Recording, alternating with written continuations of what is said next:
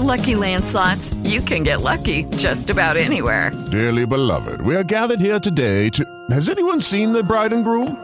Sorry, sorry, we're here. We were getting lucky in the limo and we lost track of time. No, Lucky Land Casino, with cash prizes that add up quicker than a guest registry. In that case, I pronounce you lucky.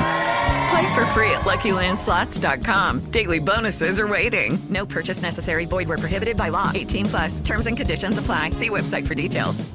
It is Ryan here, and I have a question for you. What do you do when you win? Like, are you a fist pumper? A woohooer, a hand clapper, a high fiver. I kind of like the high five, but if you want to hone in on those winning moves, check out Chumba Casino. At ChumbaCasino.com, choose from hundreds of social casino style games for your chance to redeem serious cash prizes. There are new game releases weekly, plus free daily bonuses. So don't wait. Start having the most fun ever at ChumbaCasino.com. No purchase necessary. VGW. Void were prohibited by law. See terms and conditions. 18 plus.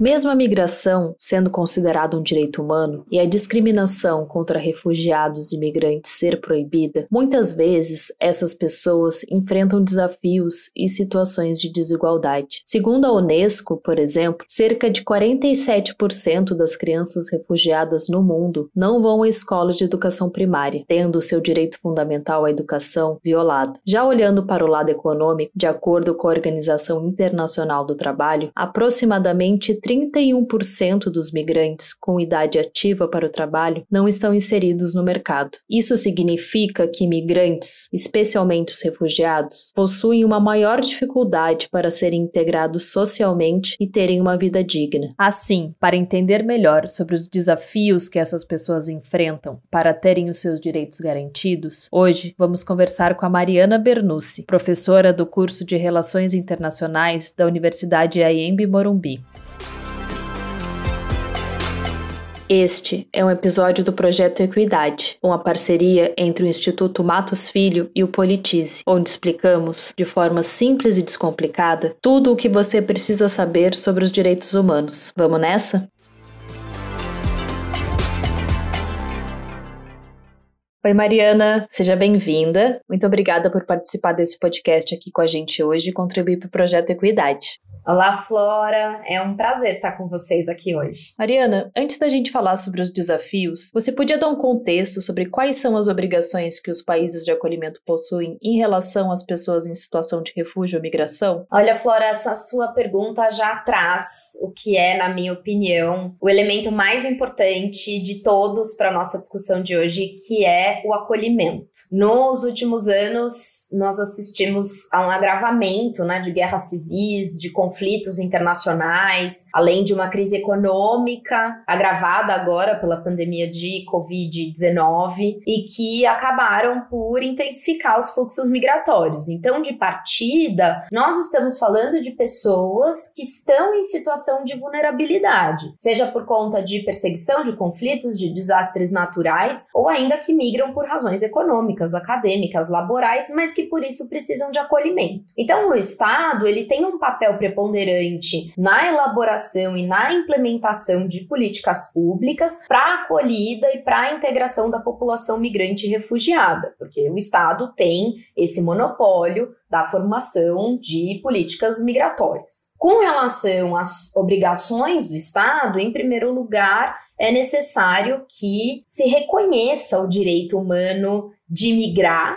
como algo inerente à própria condição humana, né? A Declaração Universal dos Direitos Humanos diz, né, que toda pessoa tem o direito de deixar qualquer país, inclusive o seu próprio país, e para ele regressar. Então, nós temos outros documentos internacionais também, como a Convenção relativa ao Estatuto dos Refugiados de 1951, que se tornou um padrão internacional em relação à proteção e ao tratamento que é dado para os refugiados e que traz esse dever internacional do acolhimento. É, o principal alicerce dessa convenção é um artigo que fala sobre o princípio do non-refoulement, que significa né, a não devolução ou a não expulsão. É, de acordo com esse princípio, um Estado ele não pode devolver um refugiado para um país onde ele sofre perseguição, porque isso coloca em risco né, a própria vida, a própria integridade física ou a liberdade desse indivíduo. Então, essa é uma obrigação muito importante definida internacionalmente. Aqui no Brasil, desde 2017,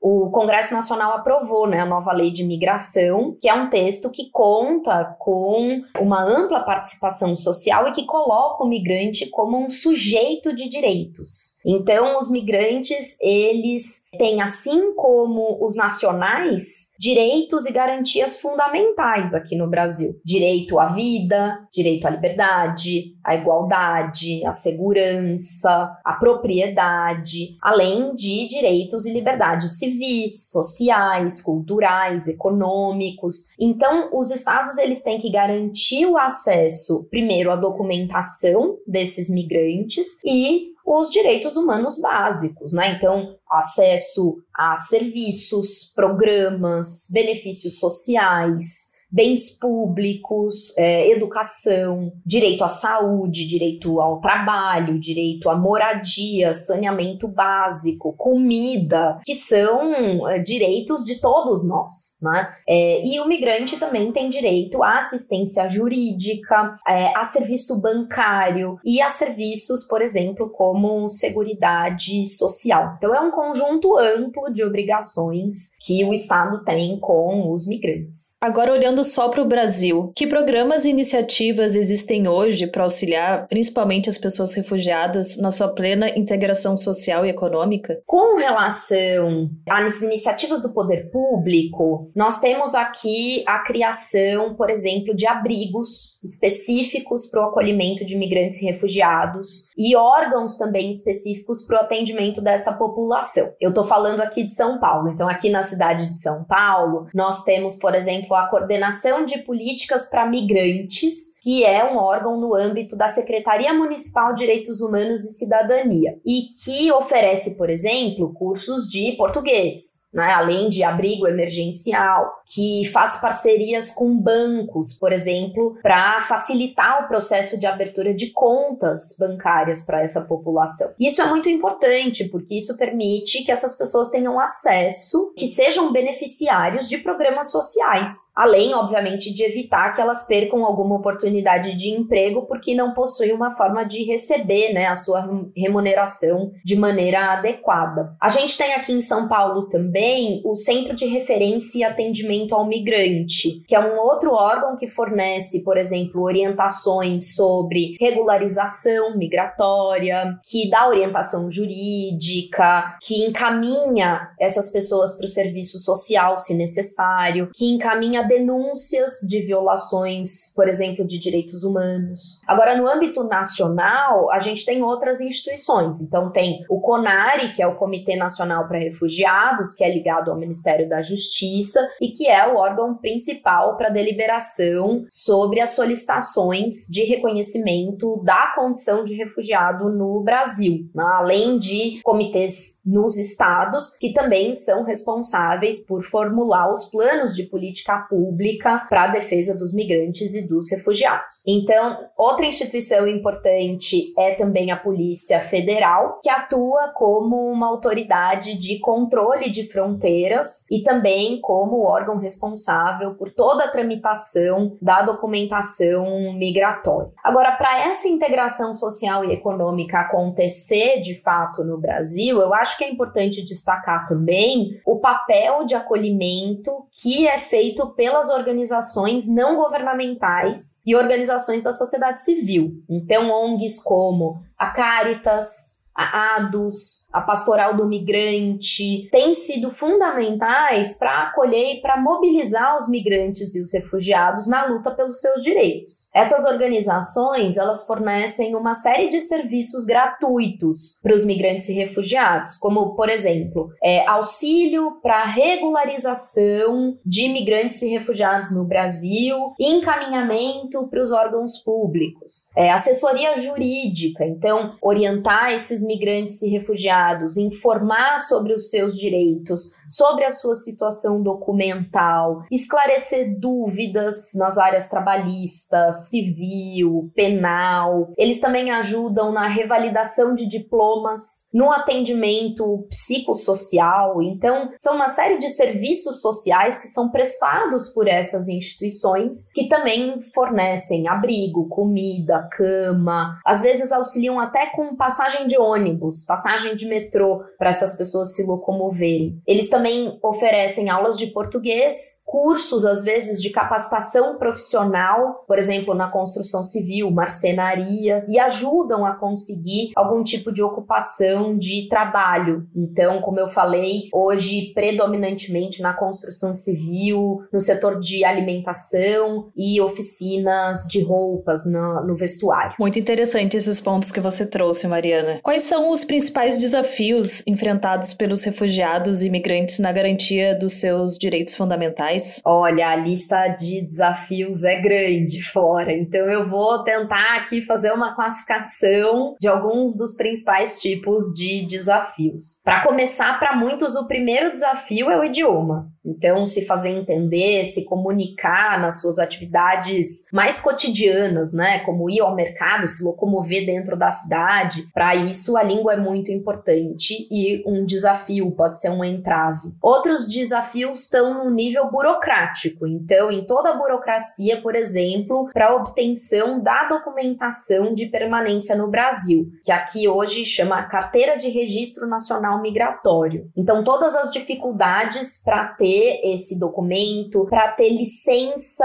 para trabalho, né? além, obviamente, da informação, a necessidade de informação em relação aos seus direitos e aos seus deveres. Outro desafio está dentro dos serviços sociais que são desafios, inclusive, dos próprios brasileiros, dos próprios nacionais. Né? Por exemplo, o sistema de saúde. Quando nós temos é, falhas no sistema de saúde, quando esse sistema de saúde está inacessível para os migrantes e para os refugiados, quando eles estão numa situação de insegurança alimentar, falta alimentos, falta água, que são, né, como eu falei, desafios que afetam a todos hoje, infelizmente, aqui no, no Brasil. No âmbito individual, individual, acho que os desafios, eles são, claro, muito particulares, mas no geral eles estão mais associados na separação de famílias, muitos migrantes que vêm sem as suas famílias, que mandam dinheiro para suas casas e que têm uma pressão de enviar recursos para suas famílias que ficaram no lugar de origem. E isso, na maioria das vezes, pode se somar com experiências traumáticas do passado, experiências de guerra, de perseguições, que também levam a problemas de saúde mental. Além disso, nós temos questões culturais, né, associadas ao reconhecimento da cultura, ao fortalecimento da identidade cultural, à diversidade cultural, que está muito associado também, infelizmente, a um desafio de discriminação, de preconceito, de xenofobia. A xenofobia, ela é o medo do estrangeiro e ela aumenta em maior ou menor proporção de acordo com as origens individuais dos migrantes, é, aos fluxos, à crise econômica global, muitas vezes até a guerras existentes, atentados terroristas. E isso, infelizmente, pode levar a políticas migratórias cada vez mais restritivas, como, por exemplo, né, a gente vê nos casos dos Estados Unidos e na Europa. Eu acho que deixei para o final um, um último desafio que, para mim, é um desafio muito importante, que é a questão do trabalho. Essas pessoas, migrantes refugiados, são mais suscetíveis à exploração do trabalho, principalmente a trabalho análogo à escravidão, a tráfico de pessoas, violência contra as mulheres, a precarização das condições de trabalho, que inclusive acaba dificultando a inclusão social e econômica desses migrantes. Um exemplo seriam os bolivianos e os peruanos anos atuando nas oficinas de roupas e de confecções do vestuário, por exemplo, aqui em São Paulo, no bairro do Brás. Eles atuam nos chamados sweatshops. O que, que são esses sweatshops? São espaços de trabalho, que são as fábricas onde de fato está a confecção, mas também são os locais onde essas pessoas moram, onde elas descansam, se alimentam, têm as suas atividades de cuidado, né, com seus familiares. No geral, esses trabalhadores são homens e mulheres jovens, migrantes, os chamados simpapeles, que seria é, uma certa associação à ilegalidade, racializados em status inferiores de zonas rurais com baixa escolaridade. Então, são pessoas que já estão em uma situação de vulnerabilidade e que nesses sweatshops têm a sua liberdade cerceada, têm os seus documentos retidos pelos empregadores, é, muitas vezes as contratações são ilegais ou estão ali prestando uma servidão por dívida, que tem também emprego de trabalho infantil e que fazem jornadas exaustivas. Para vocês terem uma ideia, esses trabalhadores nos sweatshops em São Paulo, eles recebem mais ou menos uns 700 reais mensais em jornadas de 13 horas diárias, sem descanso. Geralmente é um dia de descanso ou nenhum dia de descanso, o que dá um cálculo de mais ou menos um real e setenta centavos por peça que eles produzem. A ONG Repórter Brasil faz um trabalho excelente de denúncia dessas práticas de trabalho análogo à escravidão, que infelizmente é muito comum nessa associação com os migrantes. Poxa, Mariana, que legal essas informações que você está trazendo aqui para gente, né? Agora pensando numa perspectiva futura, quais são as ações e políticas que precisam ser implementadas para que esses desafios possam ser superados? Bom, pensando nas respostas dadas pelo poder público, eu acho que existe uma necessidade da gente adotar políticas numa perspectiva transversal, multidisciplinar disciplinar e inclusiva, sobretudo analisando critérios né, que privilegiem essa perspectiva do direito de migrar como direito humano. Então, não se trata somente de determinar a entrada e saída de migrantes no território nacional, não se trata de fazer controle migratório, mas de criar mecanismos que possibilitem e que facilitem a permanência e a integração dessas pessoas na sociedade. Enquanto o, o Estado se limitar a criar só leis de autorização e permanência dessas pessoas no país sem instrumentos socioculturais que sejam capazes de facilitar a inserção e a integração desses migrantes na sociedade, essa tarefa acaba ficando relegada nas mãos dos atores não estatais, que são sim fundamentais nesse processo, mas que muitas vezes também acabam encontrando dificuldades para se manterem, para existirem, para continuarem operando, porque eles dependem do trabalho voluntário, eles dependem de financiamento de outras organizações, de indivíduos para continuarem existindo. Então, pensando no futuro, eu acredito que seja necessário pensar em proteção à dignidade humana. Por exemplo, eu mencionei a questão da saúde, né? Então, os serviços de saúde melhorados, né, para essa população migrante, o acesso equitativo, um acesso de qualidade, sem discriminação, não estigmatizante é essencial. E em tempos agora de pandemia, acho que vale reforçar a necessidade de se fortalecer a vigilância sanitária e epidemiológica, apoiando a identificação de riscos a essa população, orientando essa população também. Além disso, eu mencionei o desafio do combate à xenofobia, então acredito que nesse futuro também seja essencial esse combate, que infelizmente está presente nos discursos dos políticos. O nosso presidente, por exemplo, quando ele fala num vírus chinês, ele está fomentando esse discurso segregacionista, xenófobo, que coloca um eu superior contra um outro inferior. Então, acho que é necessário que esses migrantes e refugiados, eles narrem a sua própria história, eles contem a sua trajetória de vida para além das questões que os fizeram sair dos países né, de origem, eles são atores políticos muito importantes, eles são sujeitos de direito e não só objeto de políticas públicas, né, ou de instrumentos normativos. Eu acho que reais medidas protetivas, elas têm que ser implementadas incentivando o protagonismo político desses migrantes e refugiados, colocando eles em evidência, dando oportunidade para que eles ocupem cadeiras em conselhos, em comitês, em órgãos que tratem desse assunto, que discutam esse assunto, que eles tenham participação política de fato. Só assim, dando protagonismo da história dessas pessoas, é que nós estaremos verdadeiramente possibilitando que eles reconstruam a sua vida em outro país. Não por pena, não só por compaixão, não porque o Brasil é um país que preza né, pela caridade, pela fraternidade, mas porque eles são sujeitos de direito, porque eles possuem possuem direitos e garantias que têm que ser respeitados, independente da sua origem. Acho que os migrantes e refugiados, eles são potência, né? São potência cultural, potência empreendedora, potência científica e principalmente potência humana.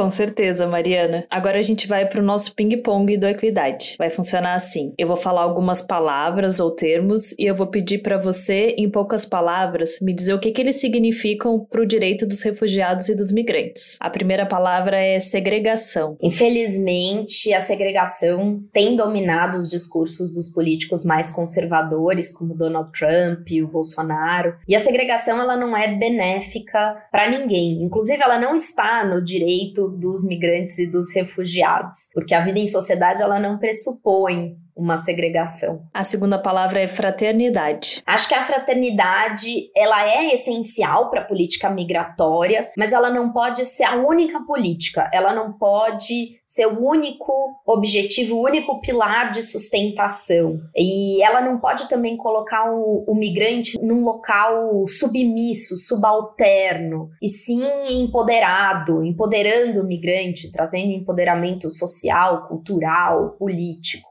Fronteiras. As fronteiras são, na verdade, um não lugar. O professor Boaventura de Souza Santos diz que o migrante, ele habita esse espaço indefinido da fronteira, porque ele não é mais cidadão do país de origem, ele também está em processo, então também não é mais cidadão do país de destino, ele é um não cidadão. Ele está temporariamente ali sem documentos. Então, ele está num espaço espaço de não lugar, de não espaço, em que a sua própria identidade está sendo ameaçada. Muito bem, muito obrigada, Mariana. Eu tenho certeza que agora deu para entender melhor, né, quais são os desafios enfrentados pelos refugiados e imigrantes e como que a gente deve superá-los, né, para tornar a nossa sociedade mais democrática para todos. Muito obrigada pelo convite, Flora. Até mais.